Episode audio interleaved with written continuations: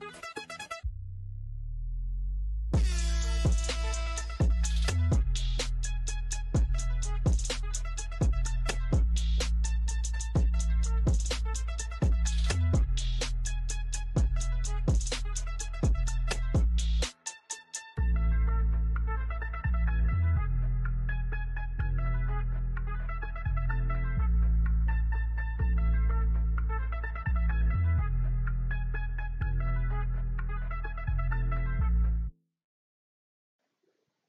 Chers auditrices, chers auditeurs de Golasso TV, bienvenue euh, pour ce nouveau podcast Golasso Scout. Euh, aujourd'hui, euh, ça faisait deux semaines donc on n'avait pas fait un, podcast dédié à un seul joueur. Il y a deux semaines, on n'avait pas de David Carmo.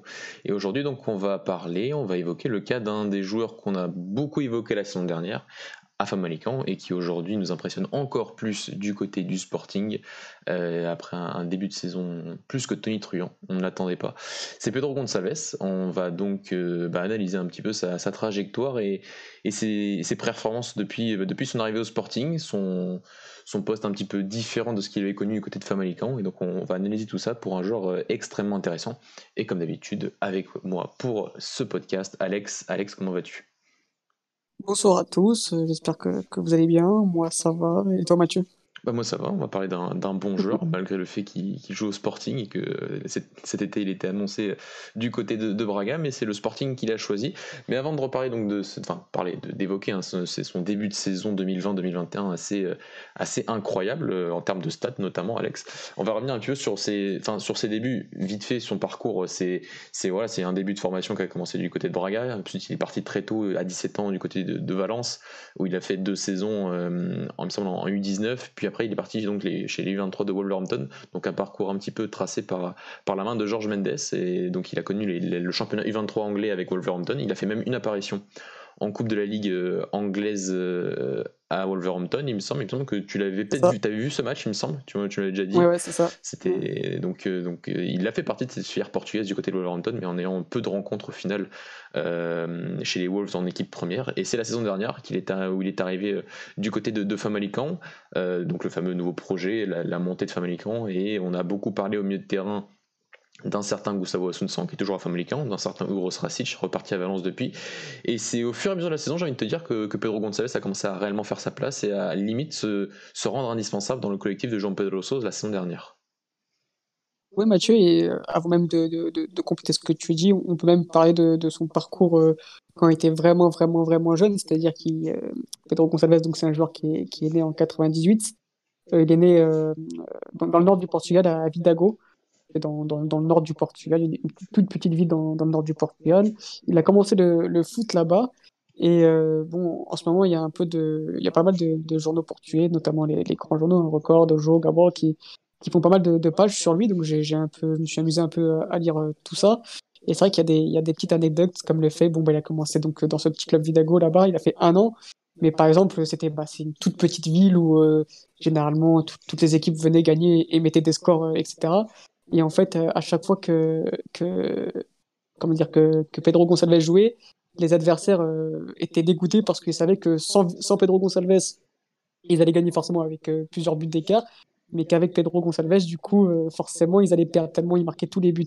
Et il y a aussi une petite anecdote qu'un de ses meilleurs amis a raconté, que c'est qu'un jour, il était blessé, du coup, et, mais il était quand même venu euh, assister au match. Et quand les adversaires sont arrivés, ils ont commencé à dire Ouais, non, c'est bon, c'est bon, on veut pas jouer. Il y a Pedro Gonçalves, on va perdre par je sais pas combien de buts d'écart, etc.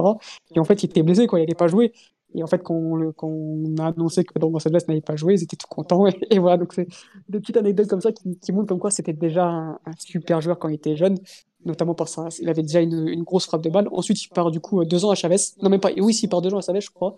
Il part deux ans à Chavez. C'est là, il bat tous les records de, de buts marqués. Il y a il marque, 60, il marque quand même 72 buts.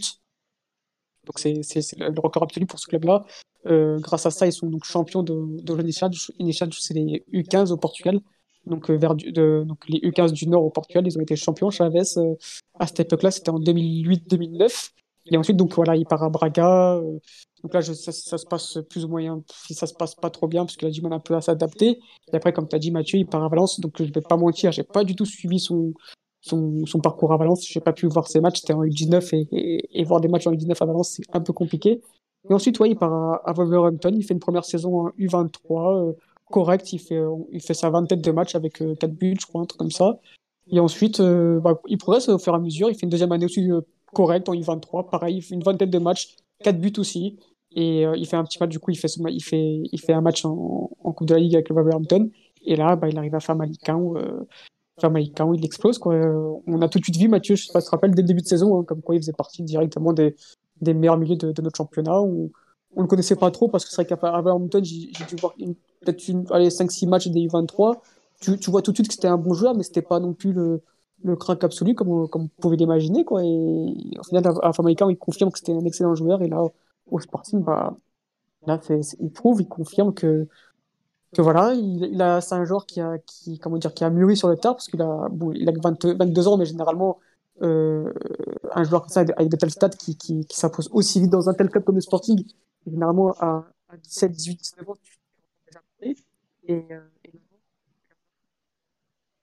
lui qu'à partir de 21, 21, au final, lui, il a déjà 10 buts pour un joueur qui jouait milieu de terrain auparavant et qui reste un tueur de buts. C'est vrai qu'on s'y attendait pas du tout. Ouais, c'est vrai que à son début de saison, enfin son début de saison dernière à, à, à Famalicão, on, parlait beaucoup, comme je l'ai dit tout à l'heure, de, de Gustavo Assunção sur cette fameuse, ce, fameux début de saison de, de, de Famalicão qui avait été, euh, bah, qui avait été impressionnant, certes, euh, c'est vrai. Mais lui, je sais pas, c'est un peu entre les gouttes et des analyses. Euh, et j'ai ouais, trouvé vraiment que c'était vraiment au fur et à mesure de la saison où il a vraiment, où il s'est vraiment imposé, où il s'est vraiment sorti de mieux en mieux dans cette équipe, jusqu'à prendre le brassard, même quand, quand Vanna n'était pas, n'était pas, Vanna et Defendi n'étaient pas, n'étaient pas là. Euh, donc, donc ça, ça sentait que voilà, ça, ça cette progression, euh, on a vu une vraie progression au fur et à mesure de la saison, grâce à Jean-Pedro Souza, hein, j'en doute pas, sur son entraîneur la, saison dernière. Euh, et, donc voilà, donc on va revenir un petit peu sur cette saison à Family Camp parce qu'elle est, elle est quand même bien en termes de, de, profil, enfin en termes de ce qu'on lui demandait de faire dans ce 4-3-3, parfois en 4, ou 4-2-3, en fonction de, certains moments de la saison dernière de Family Camp.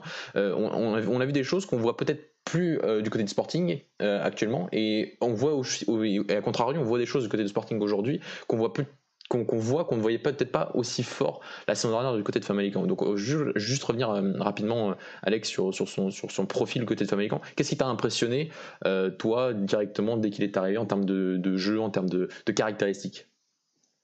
C'était justement sa, vivacité, sa, ses terribles courses dans les petits espaces, le fait aussi qu'il prenait très bien la profondeur, c'est qu'on demande souvent à un quand même de, prendre les espaces, de, faire ses appels dans, le dos de la défense. C'est ce que je trouvais très bien. Je trouvais aussi sa qualité de passe exceptionnelle. Enfin, il, voilà, on, et d'ailleurs, je ne sais tu te rappelles qu'on avait débat un peu en off, euh, quand il y avait des rumeurs à Braga, on se demandait est-ce qu'il allait jouer dans le milieu à deux, un crampio, parce qu'il était quand même bien efficace devant le but. On voyait quand même qu'il avait marqué 7, 7 buts, je crois, l'année dernière qu'il avait une bonne, euh, une bonne efficacité devant le but. Donc voilà, c'était tout ça, moi, qui m'avait marqué, parce que c'était vraiment le, le milieu relayeur complet, le, box-to-box un peu, mais euh, qui, était très efficace euh, devant le but, quoi, qui, avait encore cette fluidité physique pour, euh, pour marquer des buts. Et au final, on voit que là, bah, qu'aujourd'hui, bah, avec la saison qu'il réalise au Sporting, bah, tu te dis bah, que tu te dis que qu'il n'aura plus jamais enfin, dans un milieu à deux quoi. C'est comme un peu Bruno Fernandes.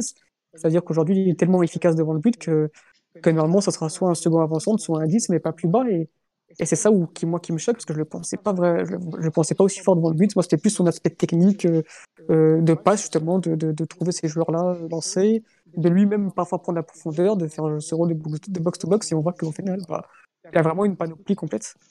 Moi, ce qui m'avait impressionné la saison dernière, c'est quand, quand à un moment de la saison, Gustavo Sanson est blessé et que Jean Peloso décide de mettre un, 4-2-3 en place avec un double, pivot, un double pivot Pedro González sur Rasic. Alors que les deux étaient, dans, voilà, étaient les, les 8 de cette équipe avec un, un, vrai, donc un vrai 6, un Gustavo Sanson qui était derrière cette première ligne de pression adverse et qui faisait très bien ce travail euh, pour, pour, dans cette première phase de construction qui était, qui était très propre au Famalicão l'année dernière de, Jean Peloso. Et quand il commence à changer ça, et notamment le, premier match, sa femme, euh, le, deuxième match face au Sporting juste avant, juste avant le restart, et, et même face à Porto, match juste, bah, juste après le, restart, donc deux matchs quand même qui étaient, qui étaient, qui étaient pas espacés en termes de journée, mais en fait étaient espacés à cause du, confinement. Et, c'était impressionnant cette capacité à limite de jouer 6.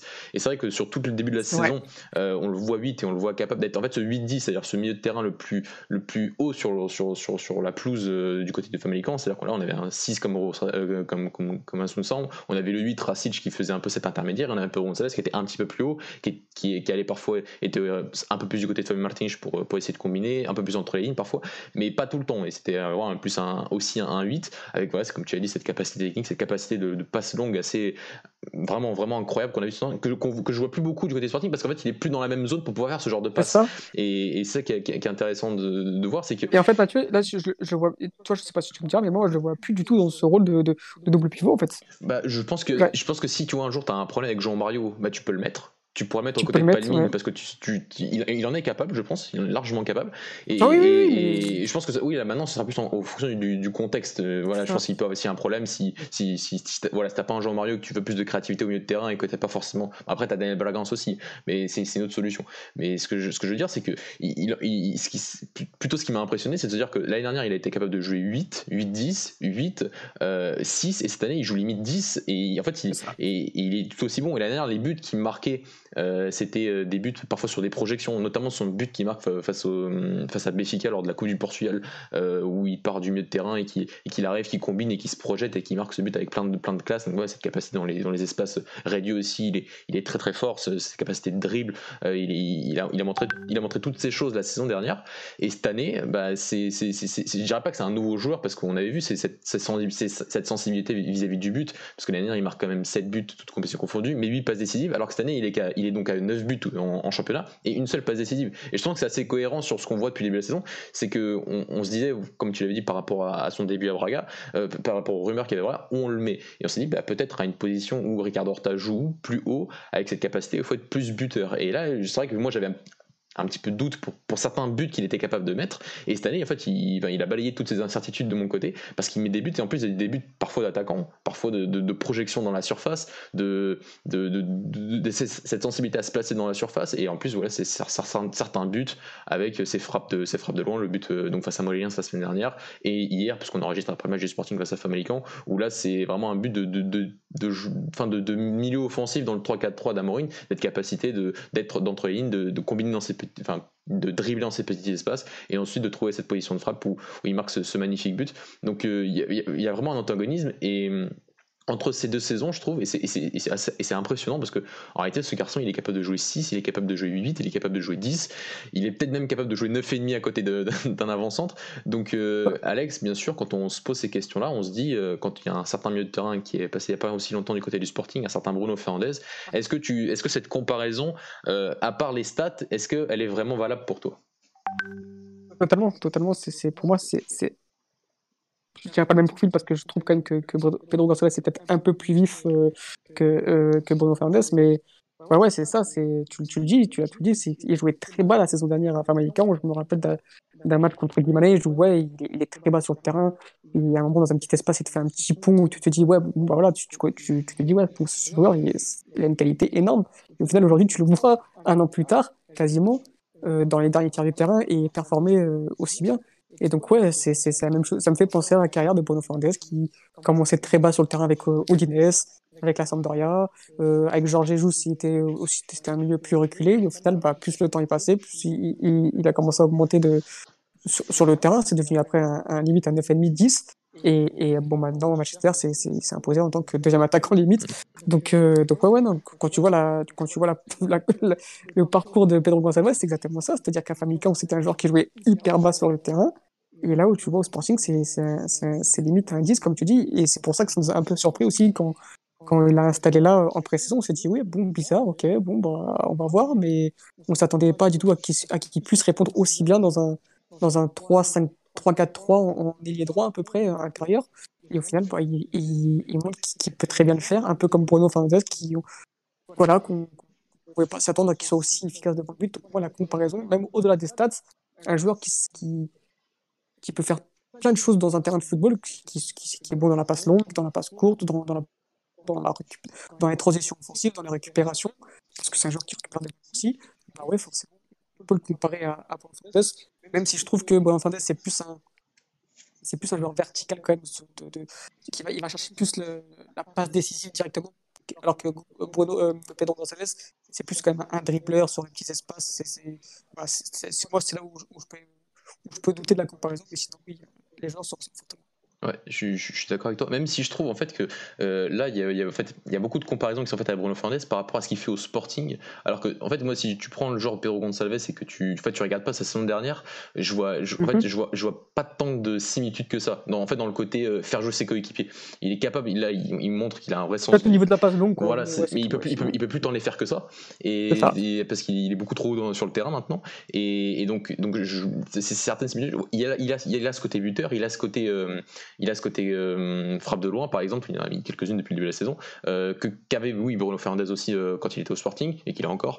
Mais tu vois tout le côté, là c'est plus du côté finition, création, mais tout ce qui est construction, Bruno Fernandez par exemple, je trouve qu'il a fait beaucoup plus à ce niveau-là quand il était au Sporting, parce que limite à un moment il a moins de cette fameuse saison 2010-2009 où il faisait tout, il créait, il construisait, il finissait, il faisait tout. Et, là je vois dans ce, bah, déjà j'allais dire que le, système de, de Amorim est déjà plus, plus, plus organisé, donc ce qui fait que tu as des rôles qui sont plus définis, notamment avec Jean-Mario Paligne au milieu de terrain. Et donc que lui a un rôle spécifique, mais que si tu vois pas sa saison du côté de Famalicão l'année dernière, tu peux pas voir les similitudes, je pense, euh, avec Bruno Fernandes. C'est un débat. Mais en plus, ce qui, qui, un peu ce qui est encore plus intéressant aussi, c'est ce fait qu'il est même pas intérieur gauche, droitier intérieur gauche pour revenir sur son pied droit. Il est intérieur droit et hier il le fait, il le fait bien. Il, c'est ce dribble qu'il fait sur Gustavo Sonsan pour revenir et après mettre cette frappe du gauche. Mais en fait, il, montre qu'il est à l'aise du gauche. Et, donc voilà. Donc euh, sur cette qualité-là, en fait, il s'est un peu. Enfin, on peut le comparer un petit peu sur cette qualité numéro. Enfin, ce qu'il montre en 10 depuis le saison à Ricardo Horta qui euh, lui a totalement trouvé cette euh, cette facilité plus haut sur le terrain entre les lignes et cette fameuse passe hum, cette capacité à, jouer, à frapper de loin, ou dans, dans finisseur, et aussi cette, cette frappe aussi de pied gauche hier en plus, euh, qui, que, que ne voyait pas forcément. Donc, euh, donc voilà, mais il montre aussi euh, plein de choses, et donc c'est intéressant. Enfin, c'est très intéressant. Buteur, meilleur buteur du championnat, 10 buts cette saison du côté de, Pedro Gonçalves, Alex, et donc une question qui se pose, qui se pose naturellement dès qu'un jeune joueur portugais commence à émerger un petit peu dans un des trois grands, c'est la sélection. Qu'est-ce que qu'est-ce que tu en penses? Est-ce qu'il a une chance d'être d'être enfin, d'être appelé d'ici d'ici l'Euro, avec qui il serait en, concurrence et surtout que vraiment faire de Pedro Gonçalves en, en termes de jeu, en termes tactiques euh, dans, ce, dans, les fameux systèmes qu'on a évoqués euh, depuis le début de l'année, enfin depuis le début de la saison, avec nos différents podcasts et, live sur, sur la sélection euh, par rapport à son profil et par rapport au, jeu et par rapport à ce que demande Fernando Santos à son équipe. C'est ça, et puis je vais juste pour, parce que tu as dit là auparavant, en fait, si, on voit vraiment comparé à Bruno Fernandes, il y a vraiment deux choses qu'ils ont en commun, c'est donc l'efficacité devant le but, le fait de pouvoir jouer à différentes positions et surtout leur frappe de balle. les deux ont quand même une grosse, grosse frappe de balle, et c'est-à-dire qu'ils peuvent marquer à n'importe quelle position du terrain. pour, moi, la comparaison, la s'arrête à peu près là. Et, euh, et pour, euh, pour répondre à ta question, moi, je vais répondre à la même chose que, que j'ai répondu euh, pour Nuno Mendes, c'est oui, ok, en, en, en pour l'instant, c'est le meilleur joueur, et, et sur classe tout, ok, pas de souci, ça c'est hérétique, c'est actuel, c'est réel. Mais euh, moi, vraiment, pour, que je fasse une propagande pour un joueur en sélection, il faut que le garçon me, montre des choses au niveau international, en Ligue en Ligue des Champions, en Europa League. Et malheureusement, on n'a pas encore vu ça avec Pedro González parce que le, les dernières étaient américains qui ne jouent pas l'Europe. Et là, malheureusement, le Sporting se sont fait éliminer au, tour préliminaire de l'Europa League. C'est-à-dire que là, déjà, pour moi, le débat, je ne sais pas s'il y a vraiment lieu d'être parce que, on, ok, en Liganos, il performe, mais on sait tous que la Liganos, si tu as un minimum de qualité, euh, tu performes. Jean Mario, on a pas pendant deux ans, il était même plus, pendant 3-4 ans, il était, euh, il était à la cave, on n'avait plus du tout de nouvelles, et c'était un joueur qui était vraiment moyen. Et là, il arrive en Liganos, c'est devenu vite, euh, en, en 2-3 matchs, c'est redevenu le joueur qu'on connaissait avant. C'est-à-dire qu'on ne peut pas se baser sur, sur, sur la Liganos pour voir vraiment si c'est un joueur mérite un top club ou, ou la sélection. C'est-à-dire que bah, moi, j'attends, maintenant, j'attends de voir l'Europe. Ok, il n'a pas, il a passé son cap en, en Liganos. Mais donc, du coup, pour moi, la sélection, non, parce que, parce que, à la place, parce que déjà, il y a ça, cette, ce paramètre-là qu'il mhm. il faut prouver maintenant en Europe. Et de deux, à la place de qui? C'est ça, je me dis, c'est à la place de qui? C'est le, le, moment où je me, suis, je me suis cassé la tête à trouver un, un moyen de l'intégrer. Et à part enlever Sergio Oliveira, mais qui n'a pas du tout le même profil, bah, je ne comprends pas et je, je n'y arrive pas. Et puis oui, tu l'intègres dans quel schéma tactique Là, c'est ok, c'est un 4-3-3, mais est-ce que tu l'intègres du coup et lui qui n'est pas du tout son profil? Est-ce que tu l'intègres dans, ce, dans le milieu relayeur? Et là, du coup, il correspond, mais du coup, il faudra que un, un William Carvalho ou un Renato Sanchez qui sont là depuis, depuis 4 ans et qui, et qui malgré tout, font, font bons quand ils sont avec, avec la sélection. Donc pour moi, c'est compliqué. Je pense que, que malheureusement, il, il fera pas, malheureusement pour lui, il fera pas l'Euro 2020 euh, en 2021 mais plus tard, oui, avec, euh, avec euh, forcément, s'il continue de, ce genre de performance, surtout en Europe, forcément, il aura sa place en sélection un jour ou l'autre. Est-ce que tu penses qu'il va pas connaître un peu le même, enfin, peut-être pas le même destin, mais au début, en tout cas, il faudra qu'il monte vraiment beaucoup pour essayer, en fait, que, que Fernando Santos le prenne euh, pour, étant donné que son profil est tellement spécifique depuis. Moi, ça me fait un peu penser à Ricardo Horta, parce que j'ai souvent dit que Ricardo Horta, ça, ça me gênait qu'il n'ait jamais été appelé mhm. en marquant 58 buts sur les quatre dernières saisons, mais que je pouvais comprendre aussi qu'il, qu une certaine, une certaine défiance par rapport au fait que euh, c'est pas vraiment, c'est plus vraiment un ailier, c'est pas vraiment un neuf, c'est un joueur plus 10, 9,5, ce que n'utilise pas vraiment Fernando Santos depuis la fin de la Coupe du Monde 2018 et donc ce, ce, départ en 4-3-3 ou au moins avec milieux de terrain et après on voit ce qui se passe, euh, on, voit ce qui se passe devant. Mais, euh, mais il joue, je sens ce côté-là où il va falloir vraiment qu'il, malheureusement pour lui, il va falloir qu'il monte beaucoup plus euh, enfin vraiment beaucoup plus, ou qu'ils ils partent à un autre niveau, et donc ils partent sur l'étranger, et, on, et on va en reparler, pour vraiment pour, pour que en fait, le sélectionneur le prenne, euh, soit obligé de le prendre par rapport à ses performances euh, en club, et ensuite bah, essayer de construire un peu son schéma autour, enfin autour, ou, essayer de trouver au moins une place pour, à lui offrir, parce que c'est vrai que là, ce, serait, ce serait limite un blasphème de le mettre sur un côté, c'est pas du tout son poste, et, au milieu de terrain, c'est vrai qu'il pourrait jouer ce rôle de créateur, mais en réalité, on en a quand même déjà un, un c'est celui dont on compare depuis le début de la saison, c'est Bruno Fernandez au milieu de terrain, même si performances sont peut-être pas au niveau de ce qu'on attend toujours. Et, un Renato Sanchez aussi, euh, qui est là et lui aussi qui performe, et dans un autre contexte aussi, et un contexte à la fois euh, Ligue 1 et européen. Euh, donc, donc Alex, pour, pour, pour, pour, finir à peu près en, quelques mots, est-ce que tu, qu'est-ce que tu, enfin, perspective d'avenir, est-ce qu'il faudrait qu'il fasse minimum encore une saison l'année prochaine du côté du Sporting, sachant que sa valeur va augmenter, elle a déjà beaucoup augmenté, mais c'est vrai que comme tu tu as, très bien évoqué le côté européen et le fait que bah, ce serait bien, le Sporting jouera peut-être l'année prochaine avec des champions, qui sait euh, Je l'espère pas, j'espère que peut-être eux, mais moi j'espère qu'on y sera aussi entre les trois premiers. Mais, mais, mais voilà, et, est-ce que euh, un départ la saison prochaine sera trop tôt ou bah, si tu as une offre euh, irrefusable, et bah, ce, sera, ce sera un départ, mais aussi s'il y a départ, où est-ce que tu le verrais? Bah, c'est la même chose que, que pour chaque joueur, joueur portugais. On espère évidemment tous qui qui, reste au moins, au moins deux saisons euh, pour, pour que voilà pour qu'il qui prouve que c'est vraiment le meilleur joueur d'Alcanos comme un peu fait a fait Bruno Fernandez vrai, pour moi Bruno Fernandez c'est parti au moment même si on pouvait penser qu'il a peut-être fait six mois de trop mais en fait non parce que il est vraiment parti au moment où c'était le meilleur joueur d'Alcanos où il avait déjà prouvé en Europe où vraiment le, championnat portugais était déjà trop, petit pour lui et donc pour moi Pedro Gonçalves euh, doit faire une année en plus au Sporting, surtout s'il y, a des champions, euh, évidemment, qui doivent rester au Sporting pour, déjà montrer encore que c'est le meilleur joueur de Canos et, voilà, et ensuite faire de, bonnes performances en Ligue des Champions pour vraiment prouver à l'Europe qu'il a le niveau international. Et bon, s'il devait partir parce que parce qu'il y a une offre irréfusable, c'est une question compliquée parce que euh, dans, quel, dans quel championnat il pourrait s'adapter? Bah, J'ai envie de te dire un peu partout, hein, parce qu'il a vraiment profil, il a vraiment un profil complet, c'est-à-dire qu'il peut jouer en Angleterre, il peut jouer en Italie, il peut jouer en Espagne. Les clubs, bah, ses qualités de jeu, pareil, je le vois. enfin, il y a, tu sais, il y a des joueurs où ils ont vraiment un profil atypique où tu dis, bon, bah, il ne pourra pas réussir dans un tel club. Par exemple, Renato Sanchez, avec son jeu tout en verticalité, où il y a besoin d'espace, tu te dis qu'à City, ça va être compliqué, par exemple.